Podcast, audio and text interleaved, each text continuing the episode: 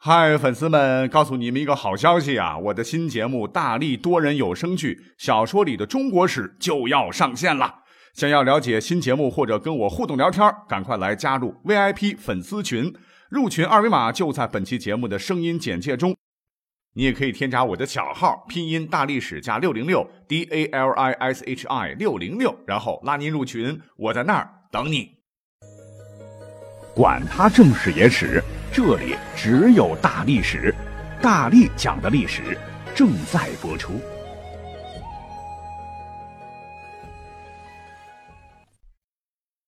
大家好，欢迎收听本期节目。我们都知道戏曲是国粹，需要发扬啊。哎，可惜喜欢的年轻人不多了哈。那么本期戏曲中的历史，我们就照第一季的规矩啊，先来听一段，来灌灌耳音，不用管唱什么哈。这个戏曲的名字啊，叫《喜封侯》。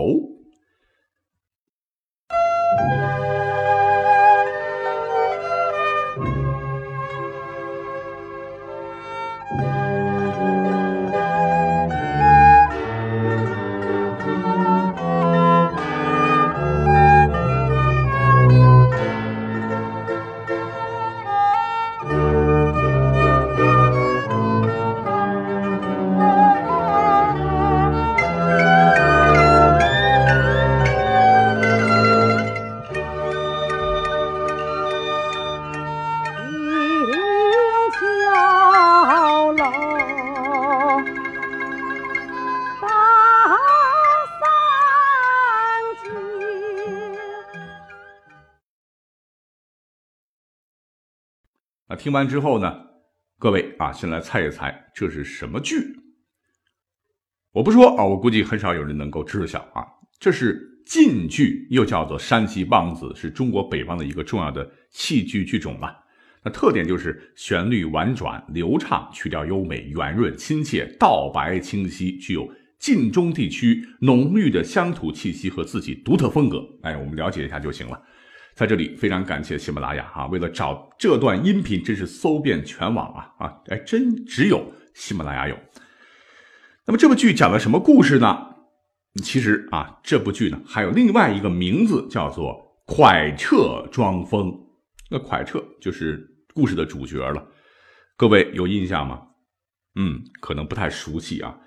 但是啊，如果把他这个名字换成蒯通，哎，各位应该不陌生了吧？他呢，就是秦末啊，西汉初年，曾经在韩信底下最重要也是最有抱负的谋士之一，是先后献灭齐之策和三分天下之计。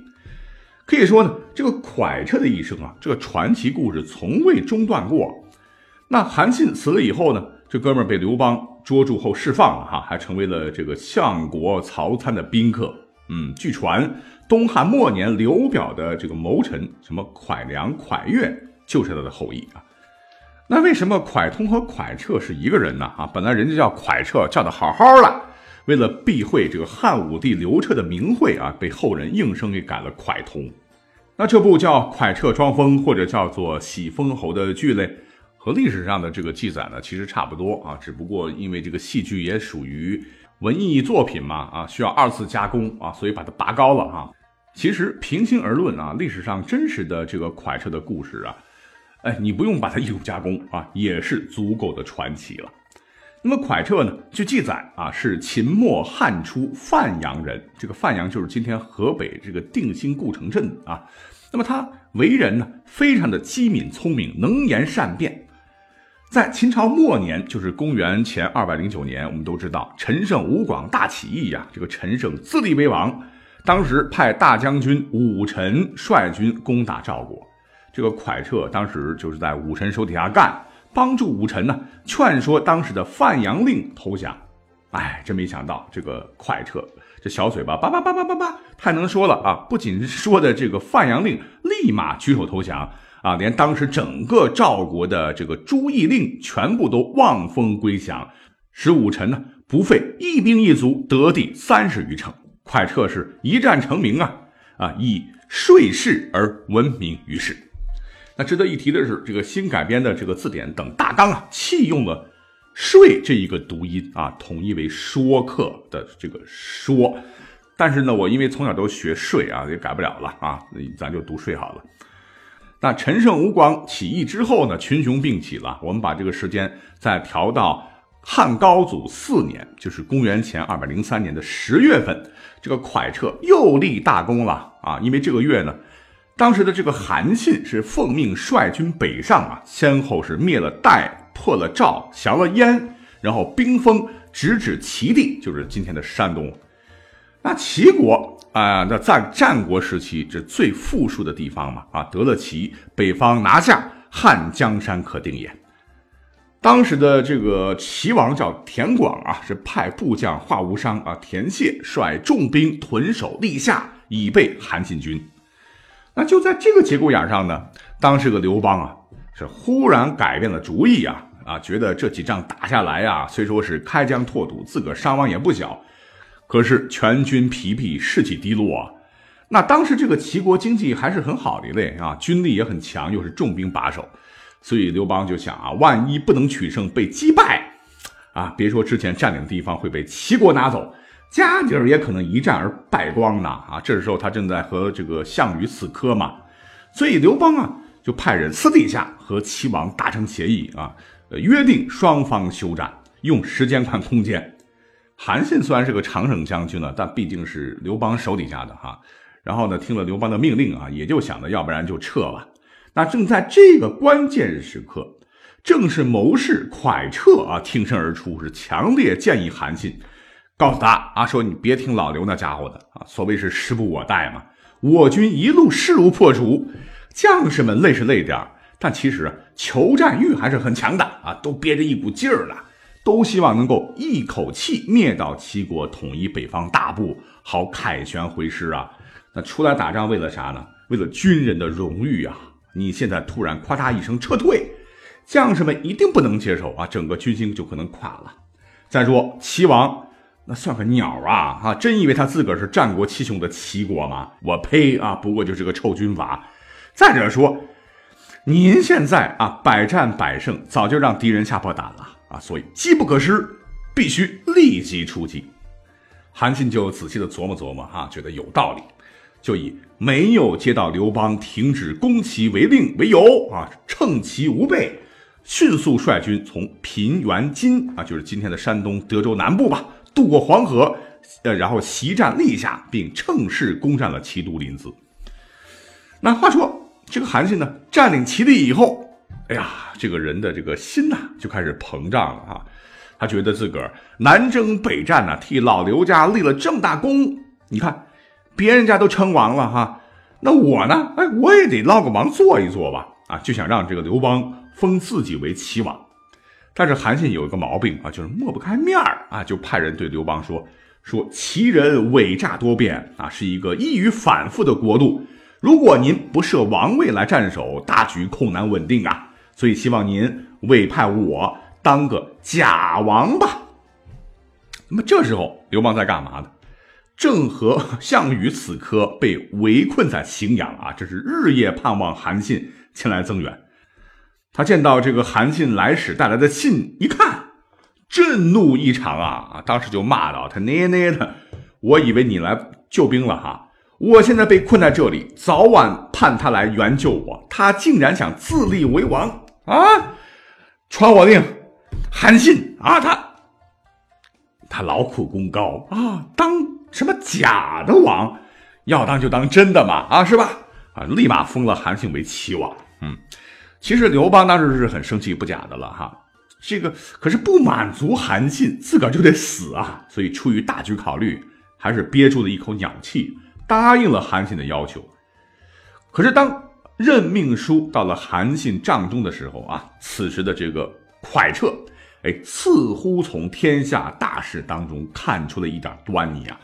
他觉得眼下这个刘邦啊，跟项羽啊，你死我活啊，是斗得不可开交，哎，就是一个掐不死另一个，那必定也是两败俱伤啊。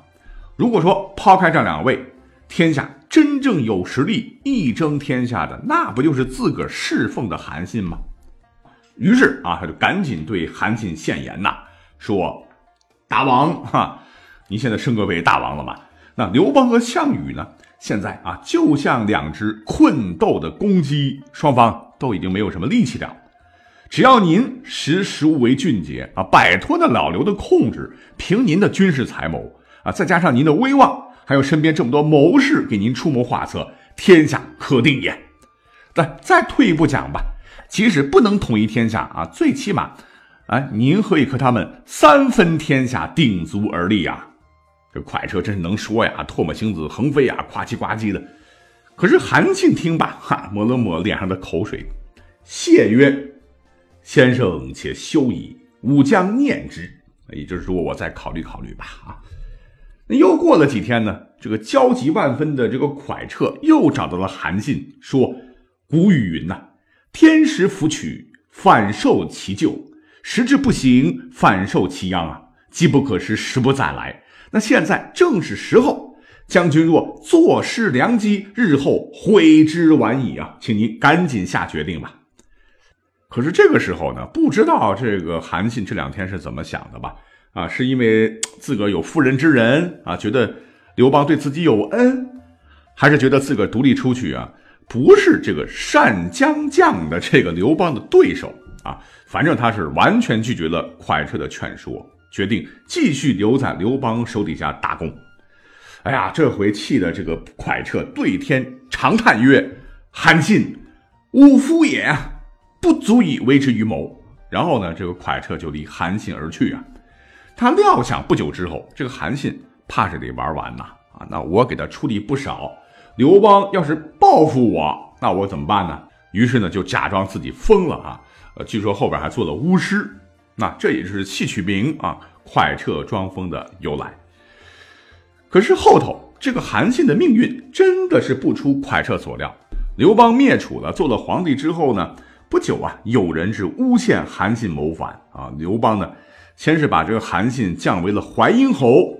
不久，这刘邦的老婆吕后就趁刘邦不在京都啊，其实两口子商量好了，假传圣旨招这个韩信入宫，然后诬陷韩信谋反。对他处以极刑，并诛灭三族。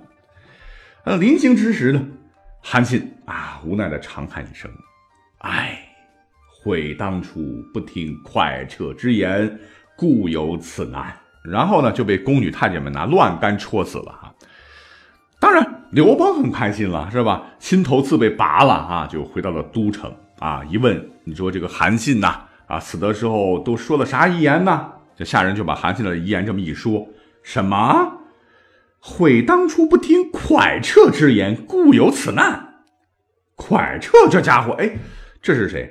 啊，别人告诉他是齐国人，是他手底下非常厉害的一个谋士，曾经还提出三分天下。刘邦当时就火了哈，然后派人立即四处找这个蒯彻，结果当然是蒯彻被抓住了哈，直接押到了长安来接受刘邦的质问。刘邦当时非常气愤呢，就现场架起了油锅啊，底下的木柴呢噼里啪啦响啊，这个油锅里边油啊冒出了浓烟呐，他就直接想把这个蒯彻直接给炸了。搁一般人的话，自个儿要成麻花了哈，早就吓尿了。可这个蒯彻哈，在生死一线牵的时候，真的跟其他人可不一样哈，一点不害怕啊，反而是对这个刘邦笑嘻嘻的说：“哼哼，当初那个韩信。”若听我之言，说不定现在就是皇帝嘞。刘邦一听这话啊，这气得脸都紫了。来人，给我把这玩意儿给我扎扎。慢着，哎，这个快车说，着什么急啊？哈，我还有话没说完呢。那你知不知道哈？当两个人相斗的时候，狗啊一定会帮自己的主人咬他人。这并不一定是自己主人比别人好，是因为他是自己的主人呐。呃，当初呃，我是在韩信帐前做事，就知道帮韩信出主意，并不知道有您呢。况且当时秦朝已经丧失了地位，天下人都来争抢，谁有本事谁抢到，那就是谁的呀。天下纷乱了，大家跟你一样都想夺取天下，只是能力不够而已。难道您想把他们也都杀绝吗？嘿，刘邦一听。好像很有道理哟，哈，这脸色就稍微好了一点。这快车一见，又说了，说，要是那时候啊，我在您帐下，自然就不会替韩信出主意了，而是为您老人家着想了。那现在您要杀我，只要一句话就可以。可是您想过吗？朝中的大臣以后谁还敢向您进直言呢？这刘邦听罢，哈，这蒯彻这一番话，哎，不禁是低头寻思了好一阵儿。说的的确有道理啊！我要的是天下得天下，要的就是天下归心呐！啊，那蒯彻这番肺腑之言，句句直点要害。那我又不是暴君，对吧？我得做个贤君呐！啊，于是他竟然是转怒为喜啊！那这个蒯彻确实是个人才，杀的怪可惜的哈！来人，松绑啊！是最终赦免了蒯彻。那前都讲了啊，戏曲它有一个名字叫做喜封侯嘛。侯就是侯爷的侯，一个爵位嘛，哈，呃，这个戏里边就是刘邦放了他呢，还给他封了一个舌辩侯。哎，我们都听过什么冠军侯了、汝南侯了，哈，舌辩群儒的舌辩，如果这是真的话，那这绝对是独一份了啊。可是很可惜啊，这是纯属虚构啊，史书上没有记载。虽然说没有这方面的记载啊，但是这部戏没有的结局，历史书上是有的。那就是后来呢，刘邦的庶长子叫刘肥啊，当了齐王，由著名的这个相国曹参来辅佐。曹参是重用人才，就收留了这个蒯彻。蒯彻为曹参也举荐了很多的人才啊，帮助曹参将齐国治理的是井井有条，受到了齐国人民的称赞。可是很遗憾，这个蒯彻究竟死于何年，史书没有明确记载。